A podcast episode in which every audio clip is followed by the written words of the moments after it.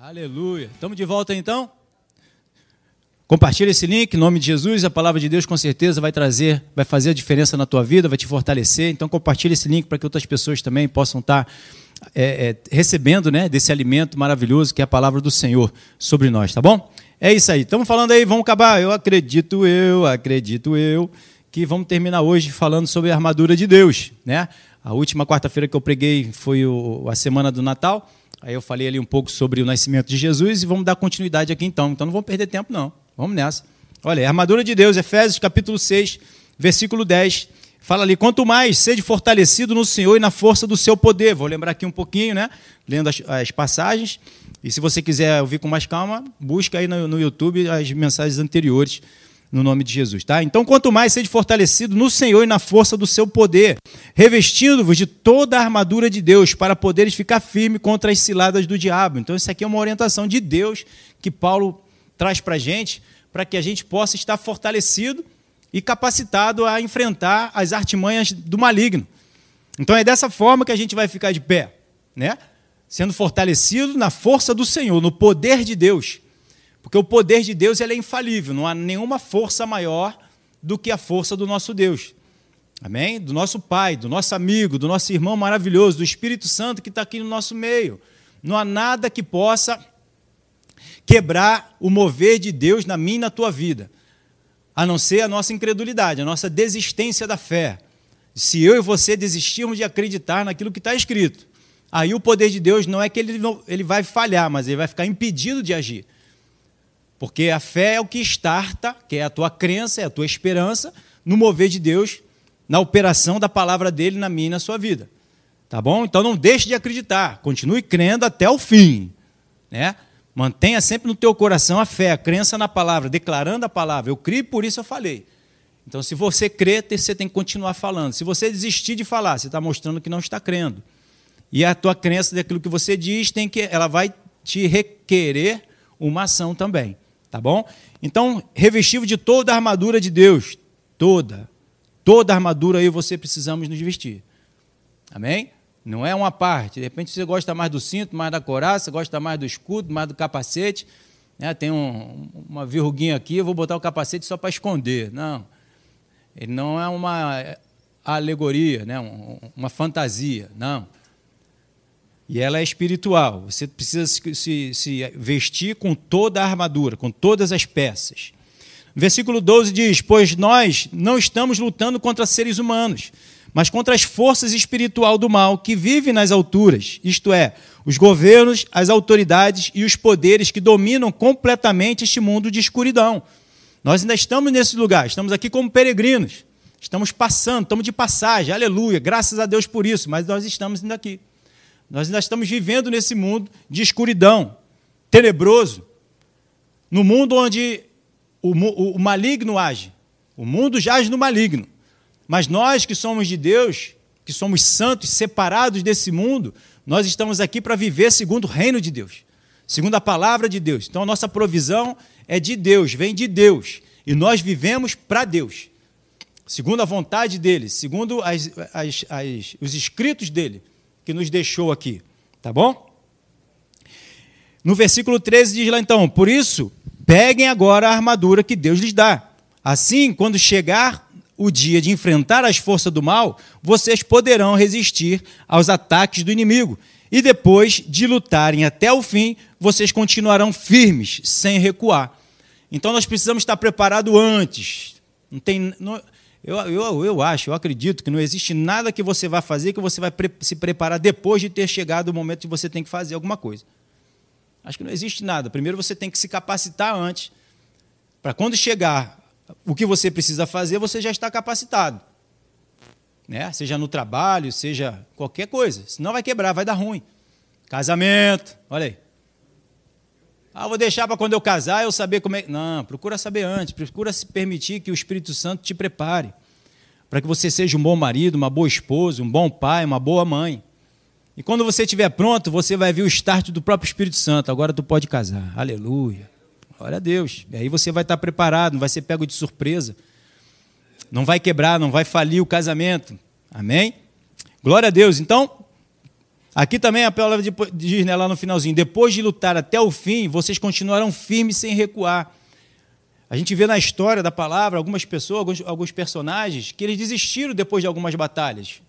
Elias, por exemplo, ele desistiu depois de ter guerreado lá, matado os profetas de Baal. Enfim, ele desistiu da vida, ele desistiu da luta. Ele ainda tinha muito para fazer ainda, mas ele desistiu. Passou o bastão para Eliseu. Ele pediu a morte para Deus. Né? A palavra diz aqui: quando a gente está fortalecido no Senhor com toda a armadura, a gente permanece até o final da batalha e não recua.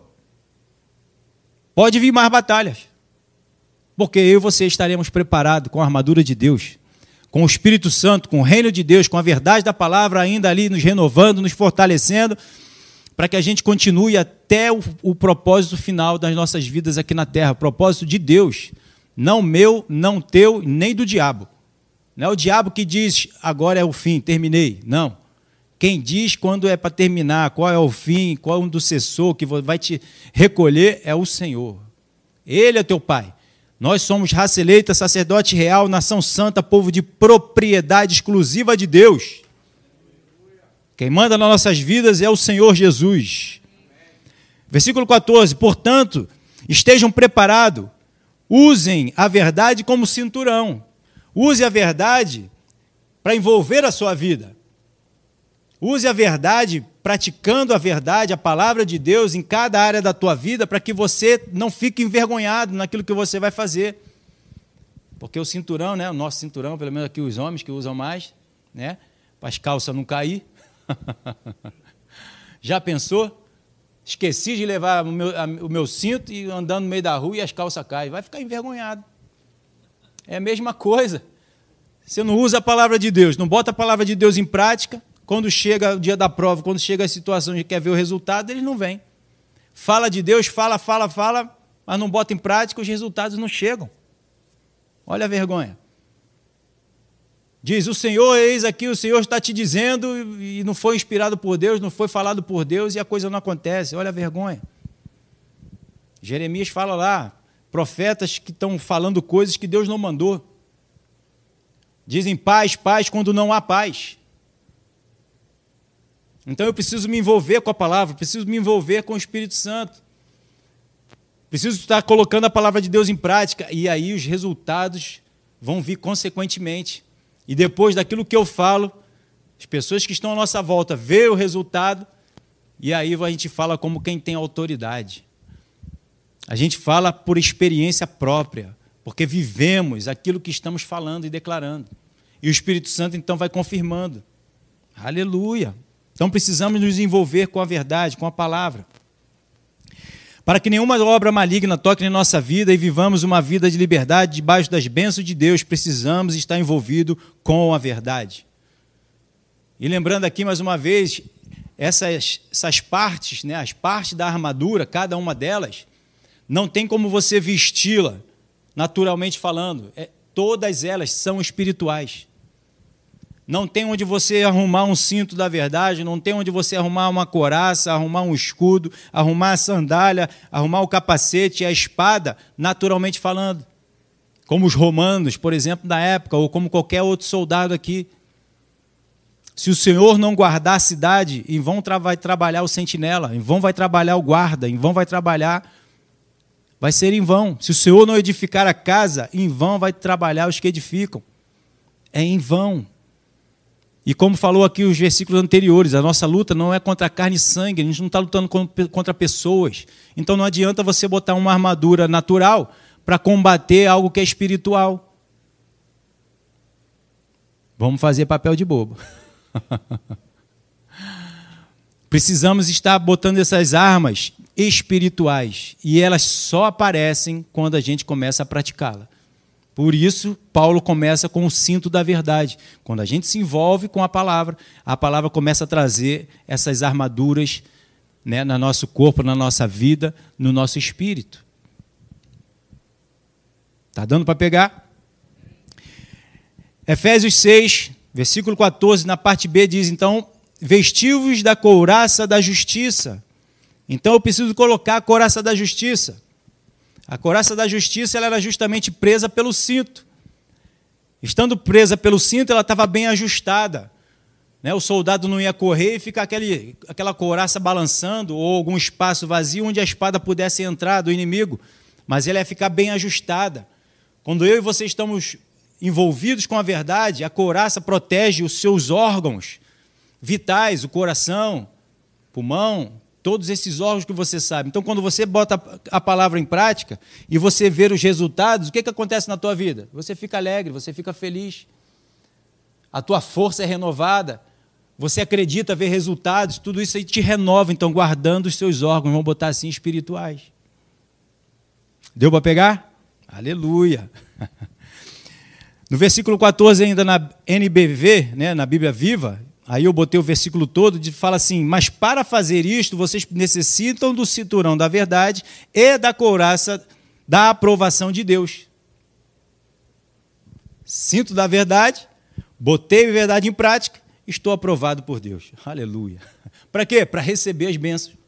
Estou justificado, porque se eu obedeço a Deus, eu estou justificado para receber a bênção para se manifestar, se materializar a bênção de Deus. Porque a nossa vida com Deus é uma consequência de uma obediência. Ela não é simplesmente um direito puro e simplesmente.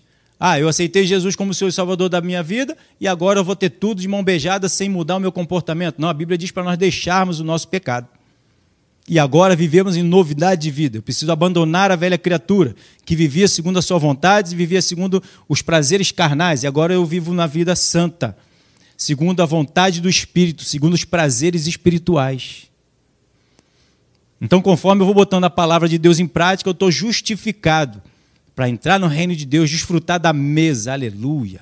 Uma mesa repleta de bênção, para mim e para você. Para mim e para você que obedecemos a Deus na presença do nosso inimigo. E ele não vai poder impedir, aleluia, de eu desfrutar desse banquete. Oh, glória! Vou poder pegar tudo, porque eu sou obediente. É um prazer do pai ver o filho que lhe obedece dar tudo que o pai tem, é ou não é? Você que é pai, você que é mãe, eu tenho uma filha também.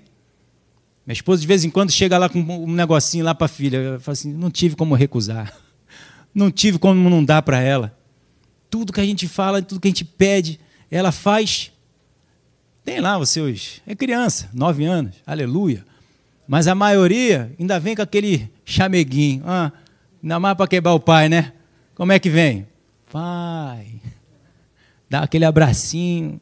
Hum. Tô. Aí você fala como? Pede. Pede o que tu quiser, até metade do meu reino que tu pedir eu vou te dar. Aleluia.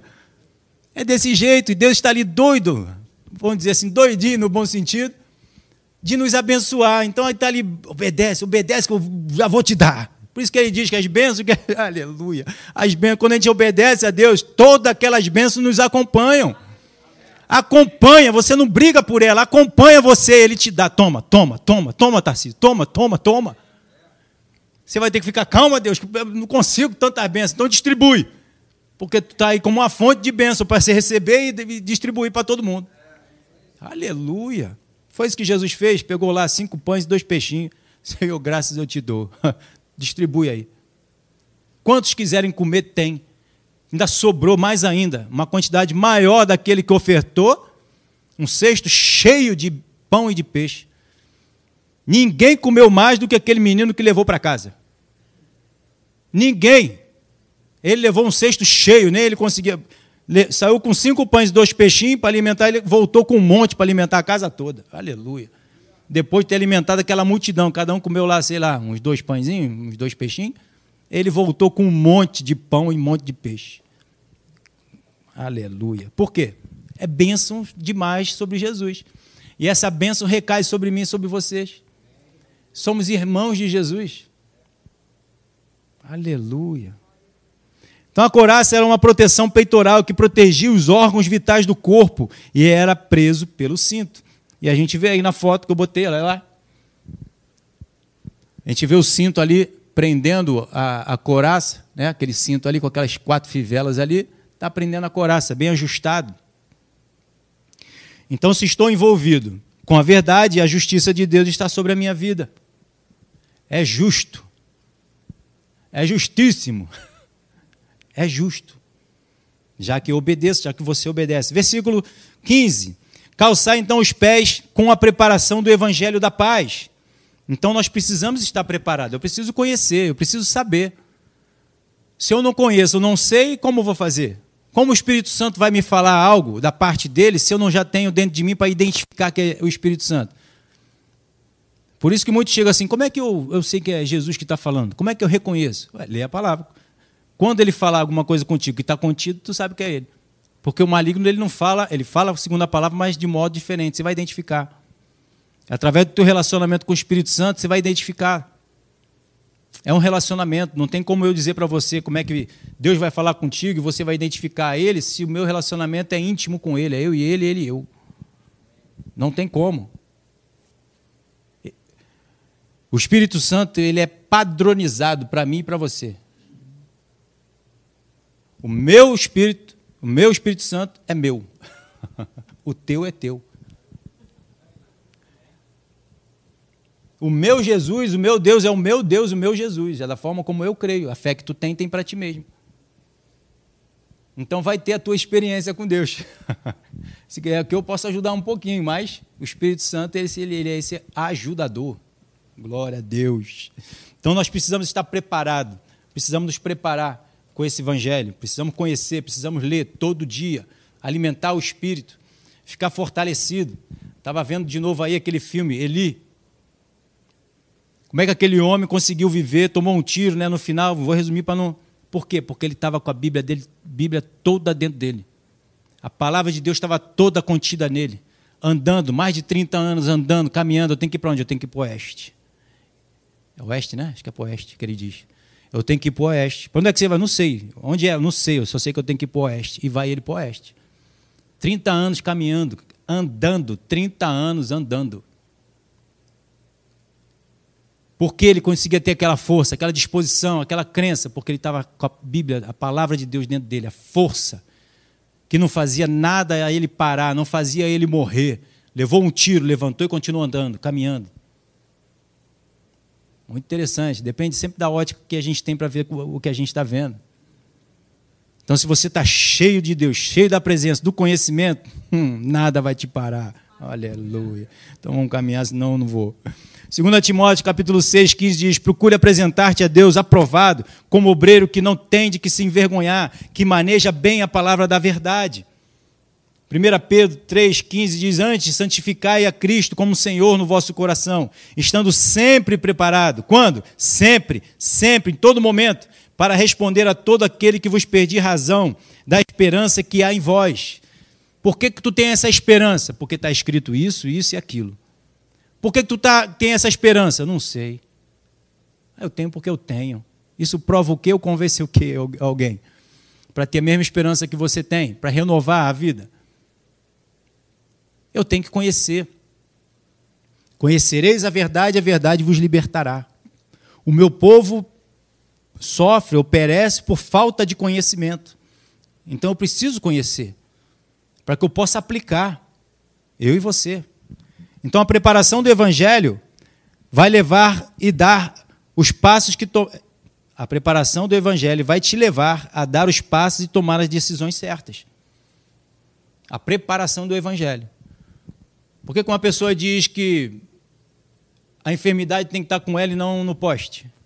Porque ela não conhece. Isso vem perpetuando de uma geração para outra por falta de conhecimento. Está escrito, conhecerei, está escrito que o castigo que nos traz a paz estava sobre o Senhor, e pelas suas feridas nós fomos sarados. Aquele homem também lá no Evangelho, Senhor, se tu quiseres, pode me curar. Aquele homem não sabia da vontade de Deus, de Jesus. Mas ele disse: se tu quiser, o Senhor pode me curar. Ele disse: eu quero, seja curado. Então, quando a gente conhece a palavra de Deus, a gente aplica. A gente toma posse dessa verdade. Efésios 6, 6 diz: embaraçando sempre o escudo da fé, com o qual. É 16, né? Desculpa. Aqui é 16, não é 6, não. Embaraçando sempre o escudo da fé, com o qual podereis apagar todos os dados inflamados do maligno. Todos os dardos. O inferno vai lançar setas. Vai te lançar informações erradas, mentirosas, enganosas, de morte, de enfermidade, de dor, de doença, de pobreza, de miséria, de falta, de escassez. Como é que eu apago tudo isso? Pela palavra de Deus, com o escudo da fé, declarando o que a palavra de Deus diz, porque eu creio que essa palavra vai me proteger e me guardar. Entende? Eu não tenho dúvida que a palavra de Deus ela é minha proteção, ela me guarda. Se eu não digo nada, essas setas me atingem e vão fazer o efeito maligno dela. Então, se eu acredito na palavra, que ela é a minha proteção, eu declaro o que está escrito. Eu criei, por isso eu falei. E isso apaga o dardo maligno. Se eu não declaro nada, me atingiu, pum, aí começa. É, tem razão, faz sentido. As circunstâncias vão provar a mentira do inferno. É, o mundo está caindo. Um monte de pandemia, um monte de tal, não tem nem remédio. A enfermidade bateu. É, daqui a pouco eu estou internado, vou morrer daqui a dois meses. Não. Se você conhece a verdade, crê que ela te guarda, que ela te protege, que ela vai, você declara ela, pelas feridas de Jesus eu estou curado, eu estou sarado. E ali você cancelou ela. E você tem que acreditar que ela está te protegendo. Que você levantou esse escudão e aquela seta foi cancelada, porque tudo é espiritual. Ela não é natural. Você viu a seta, a, a, a, a flecha vindo, e você levanta o escudo. Cadê isso? Não tem, naturalmente falando. Não é aquele cabra bom que eu já vi em algum filme aí que o cara vai e mete a mão na, na, na flecha. Né? Pô! Tacou a flecha, o cara pega. Tum! Antes de. Da mostra.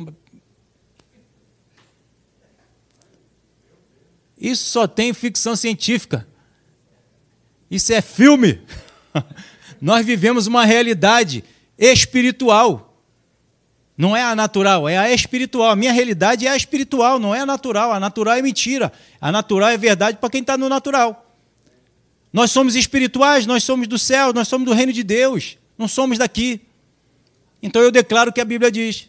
Foi isso que Jesus fez na tentação, declarou que estava escrito, Satanás não tocou nele e nem fez acontecer o que ele queria que acontecesse com Jesus. Jesus ficou protegido e guardado pela palavra. ainda deu ordem para o diabo ir embora e ele foi. Não é diferente comigo e contigo. Só é diferente se eu não viver o que Jesus também viveu. Aleluia. E na Bíblia Viva, eu botei aqui também, ó. Em cada batalha você precisará da fé como escudo para deter as setas ardentes disparadas pelo maligno contra vocês. Ele, ele vai disparar. Ele não vai cessar de disparar as mentiras dele. Ele não tem esse corpo aqui que ele fica cansado. É, vou dar um, uma trégua lá para o Leandro. É ruim, hein? Ele está esperando só eu abrir o olho. Aí já começa, tum, mais um dia, fica aí, não faz nada não, não sei o quê, papapá, tá, Aí eu tenho que levantar, como o pastor Hélio diz, né? Ativar o homem interior e começar a botar para cima. Porque da mesma forma como o diabo vem de um lado, o Espírito Santo está do outro. Temos que decidir ficar surdo para o mundo e abrir os ouvidos para o Senhor. E aí você já começa pela manhã sendo fortalecido, sendo renovado, acreditando, levantando, ficando de pé e partindo para frente, partindo para a batalha, partindo para o dia. E vivendo o teu dia e desfrutando da vitória. Em Hebreus 11, 1, você conhece a fé, a certeza de que vamos receber as coisas que esperamos e a prova de que existem as coisas que não podem ver. Elas existem. O que está escrito aqui existe, não é uma utopia, não é um engano, uma ilusão. Elas existem, elas são verdades. Cada promessa, Jesus existe, o Espírito Santo existe, Deus existe. As bênçãos, as riquezas, a saúde, a cura, prosperidade, família abençoada, filhos abençoados, prósperos, existe. Aparentemente eu posso não ver, mas a verdade é o que eu creio. Você pode acreditar no que está vendo. Aí dá ruim. Está entendendo? Eu olho para minha esposa, uma jararaca. Eu estou acreditando no que eu estou vendo. Mas mesmo que naturalmente ela seja uma jararaca, eu vou declarar para ela, mulher sábia, que edifica a casa, que edifica o lar, cheia do Espírito Santo, que declara a verdade, que vive pela verdade, que me ama. Trevas, eu declaro luz, para que haja luz. A fé é certeza. A palavra de Deus ela é a nossa rocha, ela é a nossa certeza, nosso porto seguro. Então eu preciso, eu sou cooperador com Deus. A palavra diz que nós somos cooperadores. Eu preciso então cooperar. Eu preciso declarar. Eu preciso buscar a Deus que sou um vaso e quero ser de honra, para que Deus coloque dentro de mim a palavra dele, a verdade dele, que é a única verdade que existe. Para que aquilo que ele coloque dentro de mim saia. Vida e vida em abundância. Saia, bote dentro de mim e transborde. Bote dentro de mim e transborde. E dentro de você. Então existem as coisas que não podem ver. E ela é a certeza. Eu não tenho certeza, pastor. Então continua ouvindo a palavra, continua buscando. Porque a fé vem do ouvir. Então continua buscando a Deus. Para que você ouça. Quando você ouve, gera a fé e a força.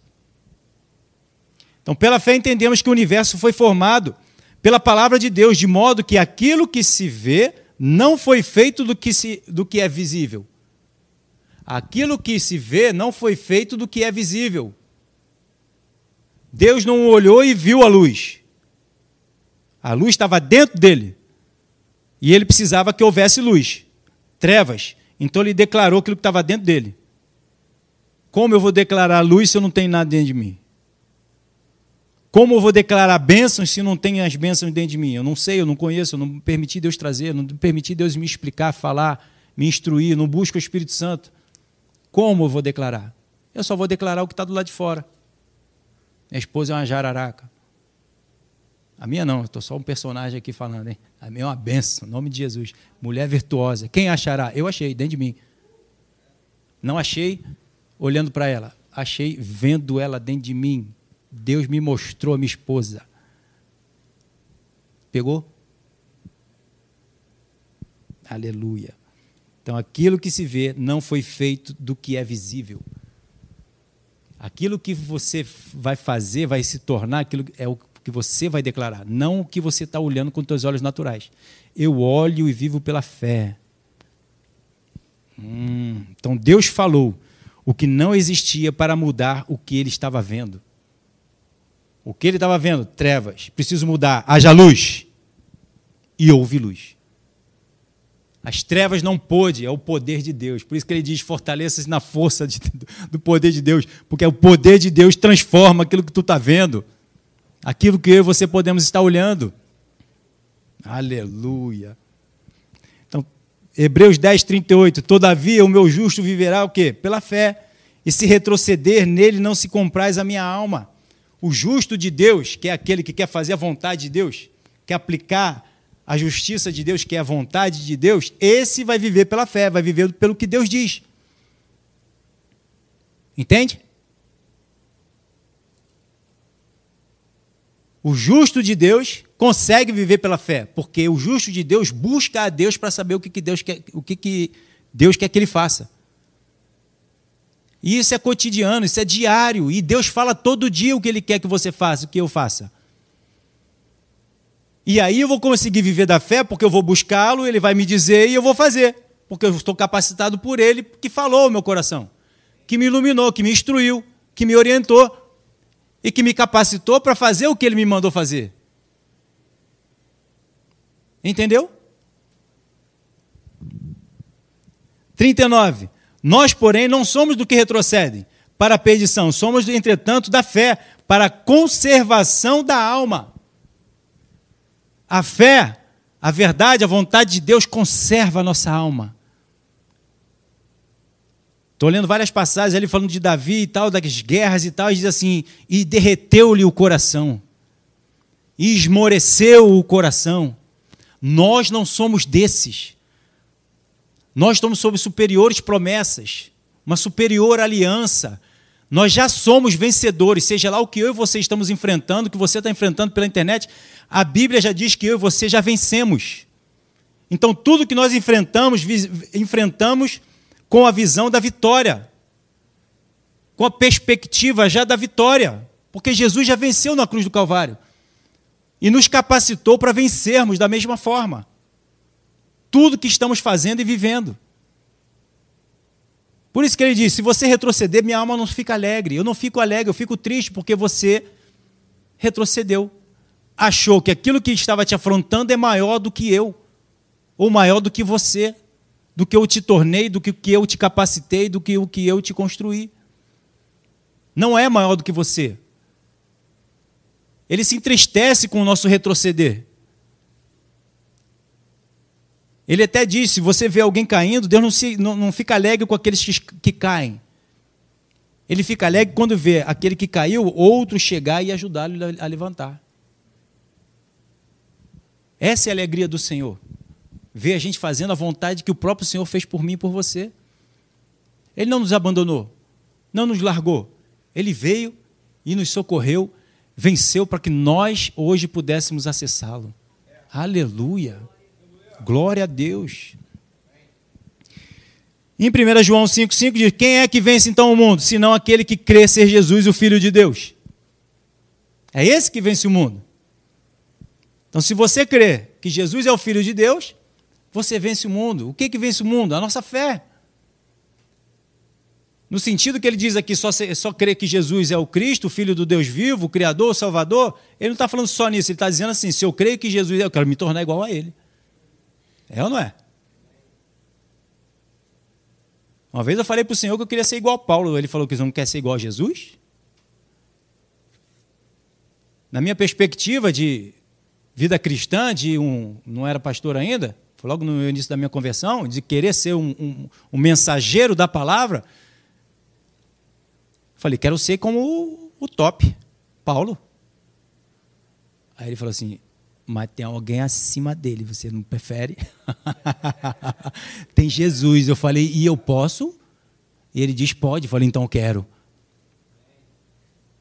Então, se eu sei que Jesus é o Filho de Deus e ele me tornou filho, essa é a autoridade que Deus nos deu, o poder que Deus nos deu de nos tornarmos filho, então eu quero ser que nem Jesus. Jesus é filho. E ele não faz acepção de pessoas. O que ele deu para Jesus, ele dá para qualquer outro filho. Um bom pai, ele não faz diferença entre os filhos. Os filhos podem fazer diferença para com o pai.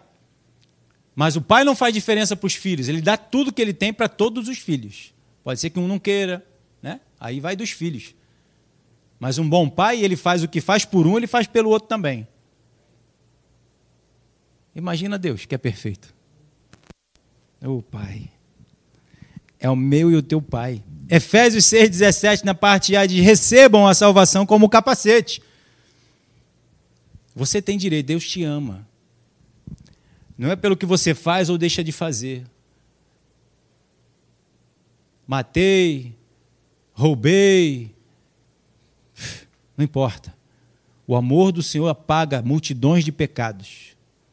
Então receba no teu coração, na tua alma, na tua mente a salvação do Senhor. Não são por obras, é pela graça. De graça. Porque ele sabe que a gente precisa da graça para entrar na presença dele, para aí sim sermos transformados de quem eu era, para me tornar agora quem Deus quer que eu seja. Então eu preciso botar esse capacete. Eu e você precisamos botar esse capacete na nossa cabeça, na nossa alma. Todo, todo combate é na, nos pensamentos. O inimigo manda um pensamento, Deus manda outro pensamento. Qual pensamento eu quero ficar? É uma escolha minha e sua. Lucas 1,77 diz: Para dar ao seu povo conhecimento da salvação, ao redimi-lo dos seus pecados.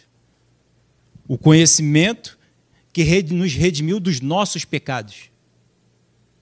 Não é pecadinho, pecadão ou isso aquilo. Resumiu tudo. Tudo que nós fazemos sem o Senhor é pecado. Ele nos redimiu, nos salvando de todo e qualquer pecado. Todo e qualquer.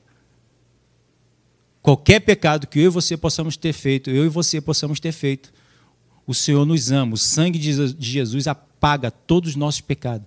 E o Senhor diz que ele joga na profundeza do mar, do abismo, e dele não se lembra mais. O Senhor não se lembra mais dos seus pecados. Ele começa uma nova vida para você daqui para frente. Deixa para trás tudo que ficou para trás e tudo se fez novo. Aleluia. Falamos sobre isso já também. Romanos 8,33: Quem tentará acusação contra os eleitos de Deus? É Deus quem o justifica. Deus me justificou, te justificou. Então quem é que vai tirar isso de mim e de você? O diabo? Não pode. Jesus me deu essa justificativa, essa justificação, a minha é você. Ninguém pode tirar.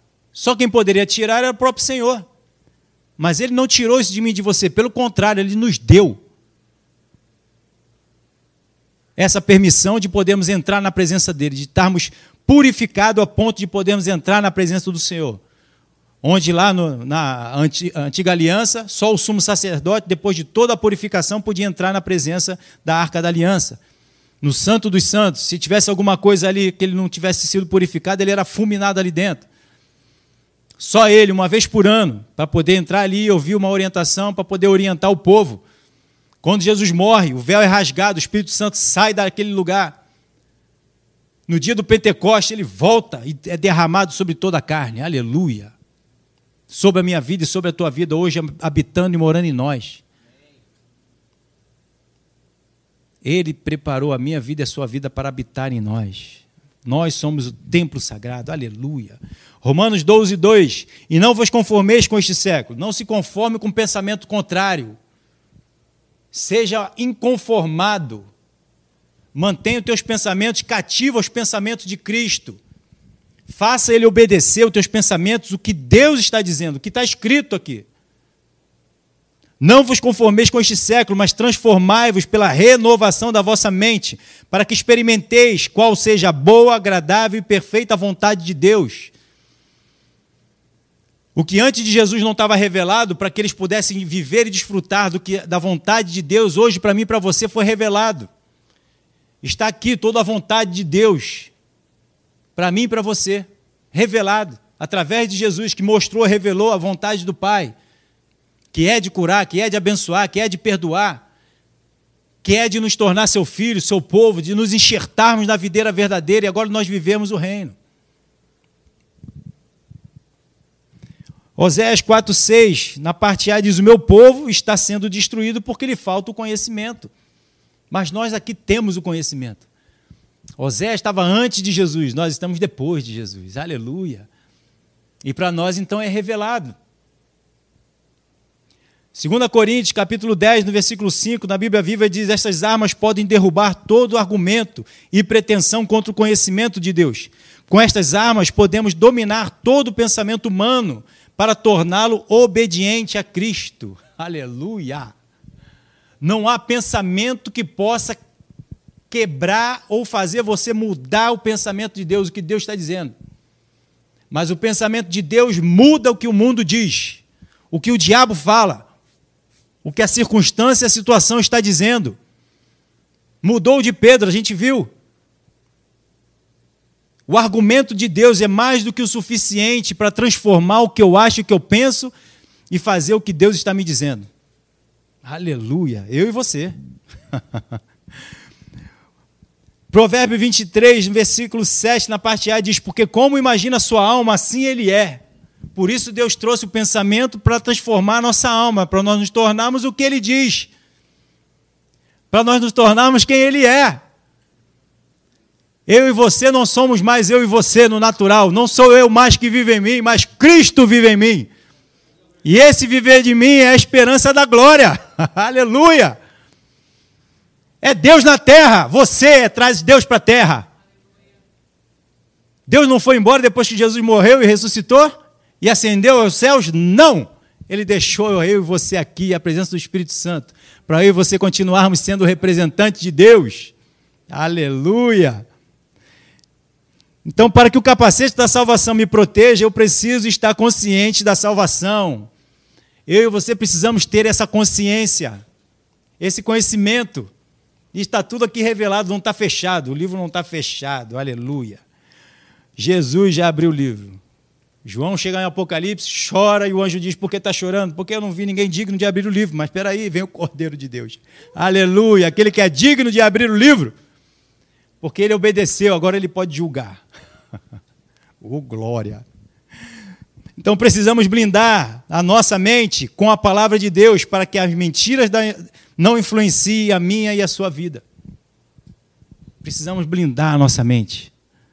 Para isso eu preciso inculcar a palavra do Senhor na minha mente, preciso inculcar a palavra do Senhor naqueles que estão à minha volta, no meu e no seu filho, como a palavra de Deus diz, nos orienta. Preciso colocar dentro. É.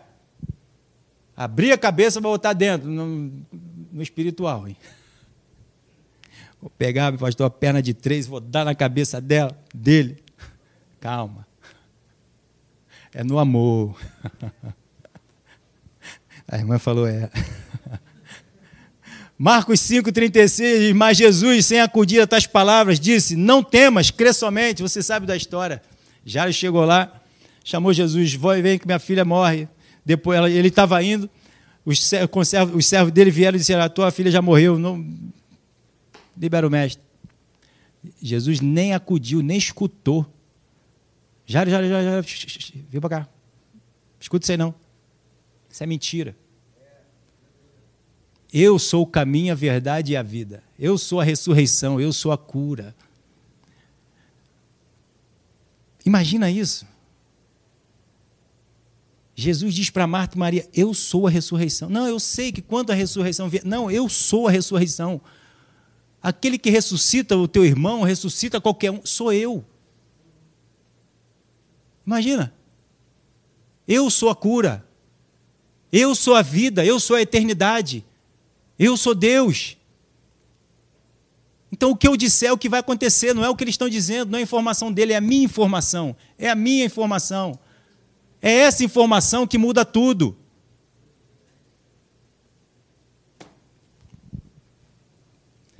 Marcos 5,36, não fazendo caso do que eles disseram.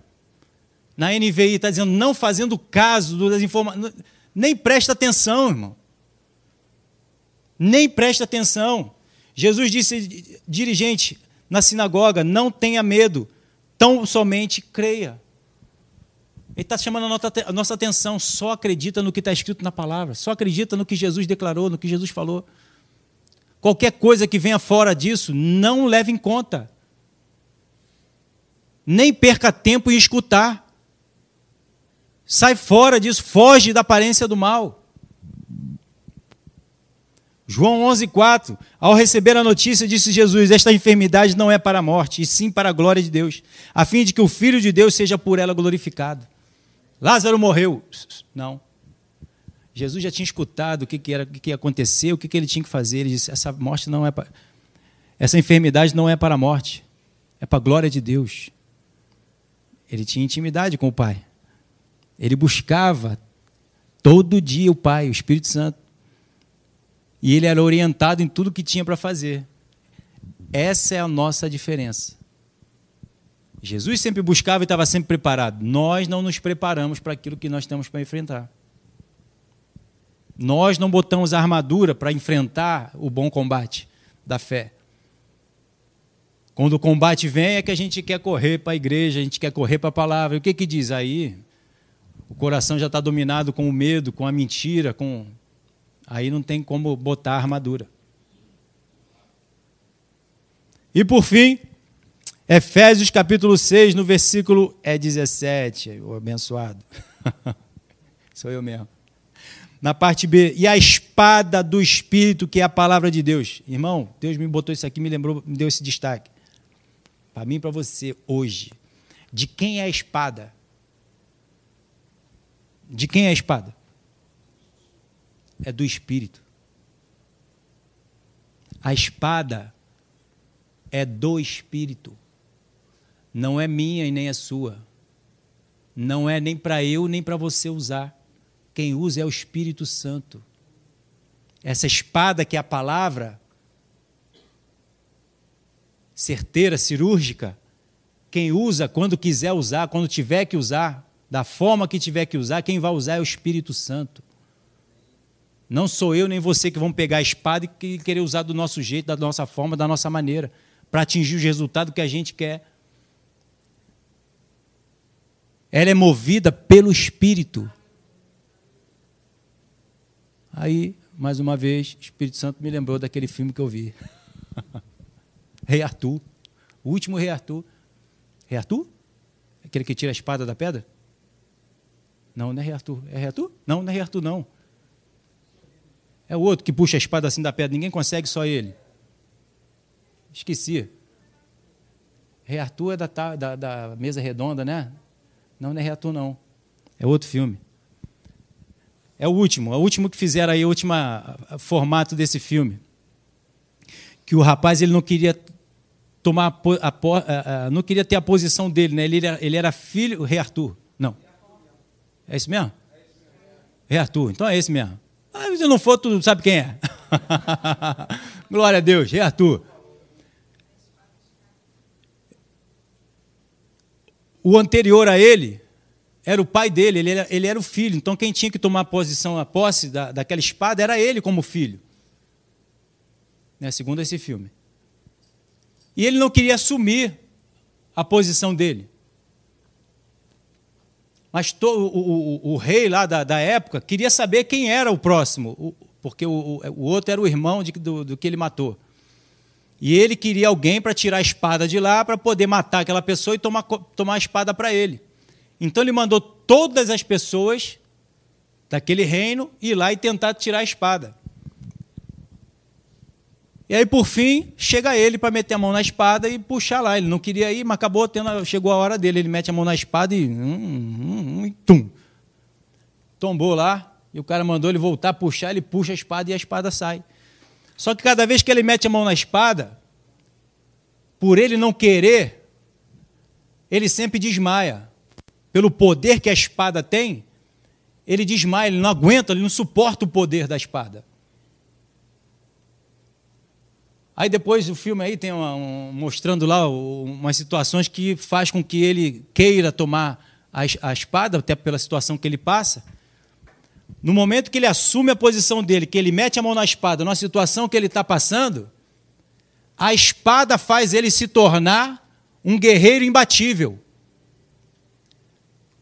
Não foi ele que pegou a espada e usou a espada para matar todos os inimigos. Foi a espada que usou ele para matar todos os inimigos.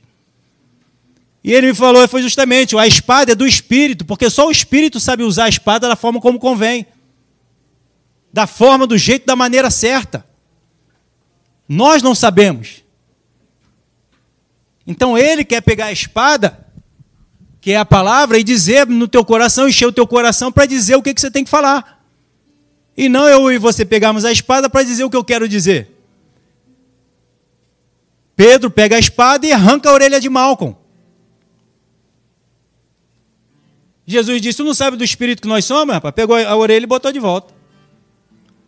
E muitas vezes é isso que nós estamos fazendo. Estamos mais arrancando a orelha daquele que precisa ouvir a palavra para ser transformado. E o cabo está sem orelha, vai ouvir o quê? Jesus precisou botar a orelha de volta. Quando bota a orelha de volta, o menino ouve bem e reconhece Jesus como filho de Deus. E o que a gente está fazendo no nosso tempo de hoje? Arrancando a orelha do povo, acusando, repreendendo, lutando de forma natural com uma espada que é espiritual. Ela vai fazer o efeito, só que o efeito contrário. Ela corta para os dois lados. Deixa o Espírito Santo usar o que ele entende muito bem, que é a palavra de Deus. Deixa o Espírito Santo te usar como um instrumento poderoso na mão dele para você ser cirúrgico e alcançar vidas, salvar vidas. Ele sabe como te usar, você não sabe como usá-lo. E quando é ele que usa, dá frutos. Quando é você que faz, são obras. E as obras é da carne, o fruto é do espírito. Aleluia! Por isso Deus falou para não comer daquela árvore do conhecimento do bem e do mal, porque o que viria dela não era de Deus, é obra. Quando vem de Deus é fruto, que não provém de mim nem de você, é gerado da videira verdadeira. Nós somos os galhos que refletimos os frutos. Nós não damos frutos, nós revelamos, refletimos os frutos. Quando tentamos fazer, são frutos que é feito por obras, Parece, mas não é. Parece, mas não é. Parece fruto, mas não é. É obra, porque você tentou fazer. Fruto é quando vem de Deus, quando vem da raiz, quando vem de Deus, daquele do, que o criou, do Criador. A espada é do Espírito Santo. Então permita a espada do Espírito te guiar. Permita o Espírito Santo te conduzir, te instruir, te inspirar. Não queira usá-lo. Deus não permite templos construídos por mãos humanas. Você está querendo fazer uma habitação para dizer que Deus está se manifestando aí. Deus não vai se manifestar. Elias, quando foi manifestar o fogo de Deus, ele pegou, pode escolher qualquer novilho. Pode pegar qualquer um dos dois. Eu acho que isso aqui é melhor, pode pegar. Faz lá a oferta que vocês quiserem fazer, profeta de Baal. Mas não taca fogo. Eu também vou fazer o meu. Deus vai responder com fogo. Jesus disse: Se eu der testemunho de mim mesmo, meu testemunho não é verdadeiro. É outro que testifica de mim. É outro que vai dizer assim: Esse é meu filho amado, a quem minha alma se compraz. Escute o que ele está dizendo. Sou eu que vou ter que chegar aqui e dizer o que eu estou falando, é de Deus. E escuta porque eu estou dizendo é de Deus. Não, é Deus quem vai dizer. Para mostrar que é Ele. A Bíblia diz que o Espírito Santo ele testifica do que vem de Deus. Então quem tem que fazer essa obra é Ele. Eu não vou dizer que sou eu aqui o mensageiro de Deus. Deus é que tem que ter falando no teu coração, confirmando aí no teu coração se é o, o que está sendo dito aqui é dele ou não.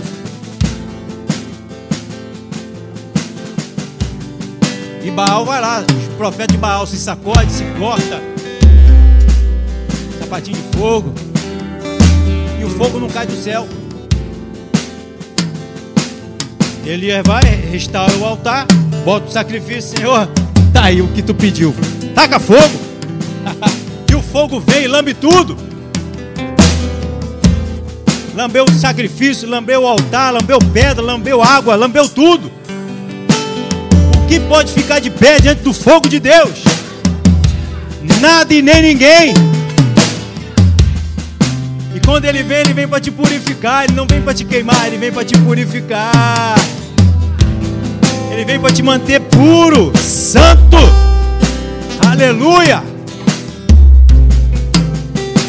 Marcos 13, 11 diz: Quando, pois, vos levares ao entregarem, é, quando, pois, vos levarem e vos entregarem, não vos preocupeis com o que haveis de dizer, mas o que vos for concedido naquela hora, isso falai, porque não sois vós os que falai, mas o Espírito Santo. É Ele quem nos diz o que dizer. É Ele que nos fala o que, que nós temos que falar e fazer. Porque a espada é do Espírito. Êxodo 4,12. Vai, pois, agora, e eu serei com a tua boca, e te ensinarei o que há de falar. Êxodo 4,15. Tu proliferarás e lhes porás na boca as palavras. Eu serei com a tua boca e com, e com a dele, e vos ensinarei o que deveis dizer, o que deveis fazer que de vez de falar é Deus quem vai inspirar. Jeremias 1,9: Depois estendeu o Senhor a mão e tocou-me na boca, e o Senhor me disse: Eis que ponho na tua boca as minhas palavras. Isaías 59, 21: Quanto a mim, esta é a minha aliança com ele, diz o Senhor, o meu espírito que está sobre ti, e as minhas palavras que apus na tua boca não se apartarão dele, nem de, nem de teus filhos, nem dos filhos dos teus filhos, não se apartarão deste, desde agora e para todo sempre, diz o Senhor. Vê que é Ele que coloca, é Ele que diz, é Ele que conduz. João 4, 14, 26. Mas o Consolador, o Espírito Santo, a quem o Pai enviará em meu nome, esse vos ensinará todas as coisas e que vos fará lembrar de tudo que vos, que vos tenho dito. Hebreus 4,12 porque a palavra de Deus é viva e é eficaz e é mais cortante do que qualquer espada de dois gumes, e penetra até o ponto de dividir alma e espírito, junto e medula, e é apta para discernir os pensamentos e o propósito do coração. Quando Deus fala, Ele é cirúrgico. Aleluia. Hebreus 4:12. Repetir. Efésios 6:18. Para a gente fechar com toda a oração e súplica, então, orando em todo tempo aonde no espírito, porque a oração você vai buscar a Deus para saber o que Deus quer que você faça. Você ora, ele te diz a ação. Oração. Você ora e ele te diz a ação. Você ora e ele te diz a ação. Oração. Aleluia. Com toda a oração e súplica, orando em todo tempo, no Espírito. E para isso vigiando com toda a perseverança e súplica por todos os santos. E ele diz em Atos 1:8: Mas receberei poder ao descer sobre vós o Espírito Santo e serei minha testemunha, tanto em Jerusalém como em toda a Judéia, e em Samaria e até o confim da terra. João 16:3 Quando vier, porém, o Espírito da verdade, ele vos guiará em toda a verdade, porque não falará de si mesmo, mas dirá tudo o que tiver ouvido e vos ensinará as coisas que hão de vir. Nós não sabemos. O Espírito Santo sabe. E para fechar, 1 Coríntios 2,16: Pois quem conheceu a mente do Senhor, quem o possa instruir? Nós, porém, temos a mente de Cristo. O Espírito Santo é a mente de Cristo. Aleluia, aleluia, aleluia. Oh Deus maravilhoso.